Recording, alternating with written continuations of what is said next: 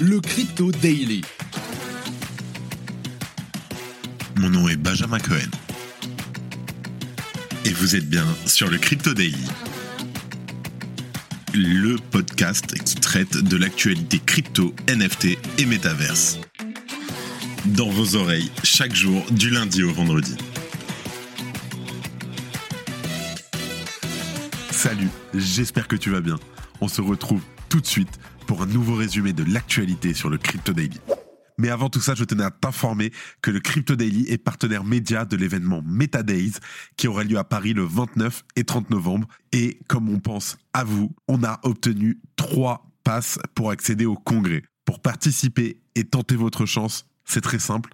T'as juste à aller sur Twitter, le premier tweet épinglé, on explique tout. Alors aujourd'hui, on va parler de l'attaque sur le protocole AAV qui est au centre de l'attention sur Ethereum. En effet, le hacker à l'origine de l'attaque de Mongo Markets semble avoir jeté son dévolu sur le géant du lending. On va revenir sur cette affaire et sur les différents rebondissements parce que reste accroché, ça part dans tous les sens. Ensuite, on voyage et on va en Amérique du Sud. En Salvador, annoncé il y a un an, les obligations d'État corrélées au Bitcoin pourraient prochainement voir le jour dans le pays. Dans le cadre d'un projet de loi pour réguler les crypto-monnaies, la ministre de l'économie explique en détail le fonctionnement de cette future méthode d'investissement unique au monde. En effet, on va parler des Volcano Bonds du Salvador. Et en dernière news, parce que ce n'est pas possible de faire un événement sans parler de lui, Sam Bankman-Fried, ex-PDG du défunt FTX, continue de répondre à ses obligations sociales. En effet, monsieur interviendra au sein de la conférence Dealbook Summit du New York Times qui aura lieu la semaine prochaine. Une désinvolture qui pose bien sûr des questions, c'est un scandale, alors que FTX est encore en cours et que l'homme a avoué avoir détourné des milliards de fonds clients.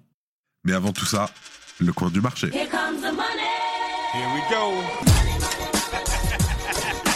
Nous enregistrons cet épisode, nous sommes le 24 novembre 2022 et il est 14h30. Bon, on a une journée tranquille sur les 24 dernières heures. Le global market cap n'a pas bougé. Nous avons un Bitcoin qui s'échange à 16 500 dollars en hausse de 0,1%, autrement dit rien du tout. Un Ether qui lui en hausse de 2,5% à 1200 dollars. Le BNB qui ne bouge pas en septième position, XRP plus 1%. Le Cardano plus 0,01%, c'est-à-dire que vraiment c'est nul, on s'ennuie. Bitcoin pareil. Et en dixième position, le Polygon euh, à moins 1%. Nous avons le Solana qui fait une montée de 8% et qui s'échange maintenant aux alentours des 14 dollars. Allez, tout de suite, on passe aux news. Alors, on va parler du hacker de Mongo Markets qui met AAV et Curve au cœur du conflit. Alors, le 12 octobre dernier, le protocole Mongo Markets sur la blockchain Solana a été cible d'une attaque. On en a beaucoup parlé. Je te remets le lien de l'épisode en description. Au total, l'attaquant a réussi à siphonner plus de 100 millions de dollars dans les poules du protocole. Rapidement, l'attaque a été revendiquée par un internaute répondant au pseudo de Avi Eisen sur Twitter. Celui-ci avait alors décrit la manœuvre comme étant un mouvement de trading hautement profitable. Par la suite, celui-ci avait refait parler de lui en déclarant qu'une attaque similaire à celle de Mango Markets pouvait être menée sur le protocole AAVE.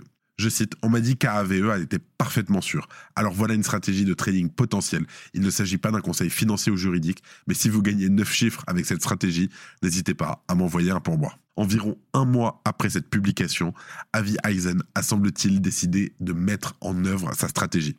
La manœuvre d'Avi a débuté le 22 novembre, il y a deux jours. Ainsi, il a emprunté 20 millions de CRV, l'équivalent de 9,9 millions de dollars sur le protocole AAVE. Cet emprunt a été réalisé via la collatéralisation du SDC. Son objectif était de faire baisser le prix du Curve Token pour pouvoir shorter l'actif.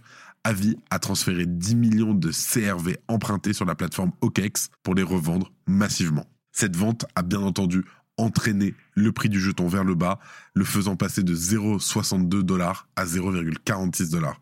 En pratique, le plan d'avis semble clair faire chuter le cours du Curve Token et maintenir une position de short pour profiter de la baisse, le tout en laissant une dette massive du côté d'AVE. Néanmoins, la stratégie n'aura pas eu l'impact escompté.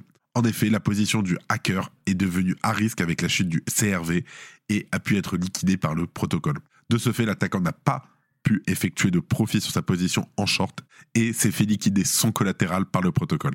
Néanmoins, la situation n'en est pas pour autant anodine pour AVE. Ainsi, la manœuvre a tout de même laissé une mauvaise dette, une bad debt de 1,3 million de dollars, comme annoncé par Gauntlet. Je cite La tentative de short squeeze CRV sur AAV a échoué et n'a pas été rentable. Malgré cela, AAVE a accumulé une position insolvable. Pour lire plus sur le sujet, je vous conseille le trade de notre community manager Cesario. Je te mets le lien en description. Alors, la question qui reste, c'est comment AAV va-t-il gérer cette insolvabilité? Alors, certes, la situation n'a pas entraîné de dette insolvable, comme cela aurait pu être le cas pour Mango Markets. Néanmoins, AVE va devoir trouver un moyen pour couvrir ses pertes. Dans un premier temps, Gauntlet a effectué une proposition de gouvernance visant à mitiger ce vecteur d'attaque. En pratique, un protocole propose de geler un certain nombre d'actifs sur AVE V2, la version 2, afin d'atténuer le risque jusqu'au déploiement de la V3, qui est en cours de déploiement qui devrait arriver dans les prochains mois. Les actifs impartés par ce gel sont les suivants IFI, CRV, ZRX, Mana, OneInch, BAT, SUSD, ENJ, GUSD, AMPL, RAI, USDP, LUSD, XSushi, DPI, Renfil et MKR. Ça en fait des actifs. Ces actifs ont été sélectionnés du fait de leur manque de liquidité. En parallèle, celle-ci propose une accélération du déploiement de la version 3 d'AVE qui implémente différents mécanismes de protection supplémentaires. Du côté de la dette créée, plusieurs méthodes pourraient permettre de la compenser. Dans un premier temps, la DAO du protocole pourrait envisager d'utiliser les réserves pour couvrir la dette comme souligné par Monet Supply. Je cite, au taux d'utilisation élevé actuel, les réserves augmentent en fait plus rapidement que les créances irrécouvrables les réserves rattraperaient les créances irrécouvrables en à peu près 24 jours au taux actuel. Dans un second temps, Gauntlet envisageait d'utiliser les fonds de son programme de remboursement en cas d'insolvabilité présenté en septembre dernier. Enfin, la DAO pourrait décider d'avoir recours à son modèle de sécurité. Pour rappel, celui-ci est étroitement lié au programme de staking des jetons AAVE sur le protocole. Je cite, En cas de déficit, une partie des AAVE bloqués sont mis aux enchères sur le marché pour être vendus contre les actifs nécessaires pour atténuer le déficit constaté. Cependant, la marche à suivre sera décidée de manière décentralisée via la gouvernance du protocole. Pour résumer, AVE a tenu le choc, mais il faut quand même faire attention. Si tu aimes le daily et que tu veux qu'on continue à te proposer toujours plus de contenu de meilleure qualité, une note et un commentaire nous aident énormément. Merci de ton soutien. Ok, en deuxième news, on va parler de Bitcoin au Salvador et le titre aguicheur, les Volcano Bonds prêts à gronder malgré la chute du Bitcoin depuis son record historique de novembre 2021, 69 000 dollars. Je sais que tu sais, je ne fais qu'en parler, moi aussi ça me manque. Le Salvador garde son enthousiasme pour la première crypto-monnaie au monde. Prévu initialement en mars 2022, les obligations du Salvador basées sur Bitcoin ont connu un retard à l'allumage. Sont ensuite venues s'enchaîner les catastrophes du stablecoin UST de Terra, puis Celsius, Tracy et maintenant l'explosion de FTX.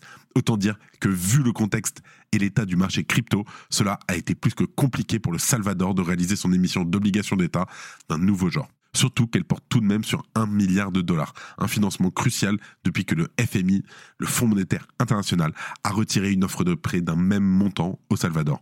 Récemment, Maria Luisa Ayem, la ministre de l'économie du pays, a présenté au corps législatif un projet de loi sur les actifs numériques. Composé d'une trentaine de pages, ce projet législatif a l'ambition d'implémenter un cadre juridique pour faciliter l'adoption des crypto-monnaies. Je cite. Naïb Bukele présente au Congrès du Salvador la première loi sur les crypto-monnaies. Cela élargirait officiellement le cadre juridique qui ne réglementerait pas seulement l'utilisation du Bitcoin dans le pays, mais de toutes les crypto-monnaies. De plus, si cette loi est votée, le Salvador mettra en place des obligations d'État adossées à Bitcoin. À l'échelle du pays, la somme espérée par ces obligations est importante. L'objectif du gouvernement salvadorien est de lever 1 milliard de dollars, ce qui représente près de 4% du PIB du pays. Ces obligations, surnommées Volcano Bonds, permettront au pays d'accroître ses stocks de Bitcoin. De plus, l'État veut investir dans l'exploitation énergétique et minière en Bitcoin en utilisant la géothermie volcanique. En échange, les investisseurs obtiendront un rendement de 6,5% sur la somme investie et recevront des dividendes en Bitcoin par le biais de la plateforme Blockstream. D'ailleurs, l'exchange de crypto-monnaie Bitfinex a été choisi pour traiter l'émission des obligations du Salvador. D'après le directeur technique de Bitfinex, Paolo Arduino, je cite, la loi sur les actifs numériques permettra au Salvador d'être le centre financier de l'Amérique centrale et du Sud. Rappelons que le gouvernement du Salvador a fait l'acquisition de 2392 bitcoins depuis septembre 2021. Aujourd'hui, la perte de valeur associée à ces actifs s'élève à moins 63,5%.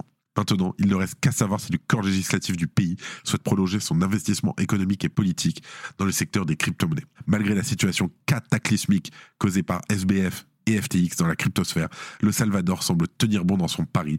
La nation centra-américaine n'a pas revendu un seul de ses bitcoins. Mieux encore, le médiatique président Bukele a récemment annoncé que son pays allait désormais acheter un bitcoin par jour. Et pour finir, on va parler du scandale de Sam Bankman-Fried. Je ne comprends pas, et là c'est un point un peu personnel malgré tout, mais je ne comprends pas pourquoi il est encore invité à une conférence du New York Times et qui peut aller se pavaner et parler en conférence. Avant ça, je t'explique. La plupart des entrepreneurs qui voient leur empire s'effondrer et leurs créanciers réclamer des milliards de dollars, en général se montrent discrets. Mais bien sûr, pas Monsieur Sam Bankman-Fried. Dans un tweet qui date d'hier, le 23 novembre, Sam Bankman-Fried a annoncé qu'il s'entretiendra avec le journaliste du New York Times, Andrew Sorkin. À l'instar d'un Do caracolant après la chute de Terra, l'ex-PDG de FTX semble ne pas être conscient de la colère des investisseurs. Il a ainsi maintenu son intervention programmée à la conférence Dealbook Summit qui aura lieu le 30 novembre prochain à New York. On imagine qu'il interviendra par visioconférence, mais rien n'est sûr tant l'ex-milliardaire semble désinvolte et s'en fout de tout. De son côté, Andrew Sorkin, le journaliste qui l'interrogera, a confirmé leur interview sans préciser quelle sera sa nature. Je cite Il y a de nombreuses questions importantes à poser ainsi que des réponses à apporter. Rien n'est hors limite. Sur son site web, le New York Times indique qu'Andrew Sorkin réunira les esprits les plus dynamiques d'aujourd'hui sur une même scène lors du Dealbook Summit qui se tiendra le 30 novembre prochain de 8h à 16h, heure de New York. Pour info, les gens qui devaient parler en même temps que Bankman-Fried sont Volodymyr Zelensky, président ukrainien, Mark Zuckerberg, je ne te le décris pas, et Janet Yellen, présidente de la Fed aux États-Unis. Et maintenant, le point de vue de la communauté. Ce qui est sûr, c'est que Sorkin réussit un sacré coup de publicité pour la conférence, dont bien entendu il est le cofondateur. Mais comme tu peux l'imaginer, cela n'est pas forcément du goût de la communauté crypto, qui est scandalisée. C'est une honte que Sam Bankman-Fried soit invité. L'avocat américain et fondateur du site CryptoLaw, John Deaton, n'en a pas mâché ses mots. Il estime que si Sam Bankman-Fried pouvait cracher ses conneries plutôt que d'être arrêté et inculpé de fraude, de fraude électronique, de vol et peut-être même de blanchiment d'argent, alors le système judiciaire américain a été compromis. Ryan Adams, fondateur de la société d'investissement Mythos Capital, a également réagi à cette tribune offerte à Sam Bankman-Fried qui traîne des casseroles. Il a fait le parallèle entre l'ancien PDG de FTX qui interviendra au Dealbook Summit alors que le développeur de Tornado Cash, Alexei Pertsev, est toujours en prison sans qu'il ait été inculpé et tout cela pour avoir écrit un code open source pour la confidentialité. Rendez-vous compte, hein, on a des gens qui vont en prison parce qu'il a écrit un bout de code pour un protocole. Et à côté de ça, nous avons Sam Bankman-Fried qui a utilisé les fonds clients pour faire n'importe quoi. Inside trading avec Alameda Research. Il a fait des, de faux dons. Il a, enfin, il a annoncé que les dons, il en avait rien à foutre. Enfin, ça me, ça me répugne. Mais lui, il est Obama, c'est en train de kiffer sa meilleure vie. Ça me, euh, voilà, ça me fait sortir de mes gonds. Allez, on se concentre. D'autant plus que la présentation de Sam Bankman-Fried sur Dealbook est particulièrement positive. La bio, je te la lis. Depuis que Sam Bankman-Fried a lancé l'entreprise FTX, ses cadres et sa branche philanthropique ont dépensé ou ont promis des centaines de millions de dollars pour des contributions politiques et caricatives. La phrase est incompréhensible pour une partie de la communauté, après que SBF ait lui-même avoué que ses œuvres caricatives n'étaient qu'une façade. Purée. Un point que n'a pas manqué de relever Elon Musk, qui considère la présentation comme un des plus grands échecs en matière d'intégralité journalistique aux États-Unis au XXIe siècle. Rappelons que SBF a avoué avoir utilisé des milliards de dollars de fonds clients pour renflouer Alameda Research, l'entreprise d'investissement liée à FTX. À ce stade, les utilisateurs de la plateforme d'échange ont toujours leur avoir bloqué. L'intervention de SBF à cette conférence suscite donc de grandes questions et devrait être particulièrement suivi. Ça ne m'étonnerait pas qu'ils se prennent une balle ou une tentative d'assassinat. C'est lunaire. Mais bon, en crypto, de toute façon, on est tous lunaires, on est dans un monde lunaire. Avant de finir, les actualités en bref. Binance confirme avoir réuni environ 1 milliard de dollars pour mettre en place son fonds de soutien crypto. Si le Forum économique mondial de Davos a rapidement retiré la page de son site consacré à FTX et à Sam Bankman-Fried, l'organisation supranationale ne semble pas pour autant vouloir bouder les cryptos. En effet, aussi invraisemblable que ceux qui suivent apparaître, les développeurs du même coin Shiba Inu auraient été contactés pour travailler avec le WEF. L'histoire de la chute de FTX et de son PDG ressemble de plus en plus à un scénario de film. Justement, l'auteur du best-seller The Big Short, Michael Lewis, a passé plusieurs mois avec l'ex-milliardaire et travaille sur un livre dont la fin s'annonce déjà dramatique et surprenante, qui va bien entendu être adapté en film. Avant de finir, j'en profite pour t'annoncer que nous avons lancé hier un groupe Telegram afin d'être plus proche de nos auditeurs. Sur celui-ci, nous vous donnons des infos en avance, nous discutons et vous pouvez y poser vos questions. Bien entendu, l'accès est totalement gratuit et c'est uniquement pour les auditeurs réguliers du podcast. Pour avoir le lien, envoie-moi un message sur Twitter ou sur LinkedIn. Tous les liens sont en description. Merci beaucoup. Et voilà, c'est la fin de ce résumé de l'actualité du jour. Évidemment, pensez à vous abonner pour ne pas rater le suivant, quelle que soit d'ailleurs l'application que vous utilisez pour m'écouter. Rendez-vous aussi sur Twitter et LinkedIn pour d'autres contenus d'actualité exclusifs. Je crois que j'ai tout dit. Faites attention à vous. Et moi, je vous dis à demain. C'était Benjamin pour le Crypto Daily. Merci et à très vite.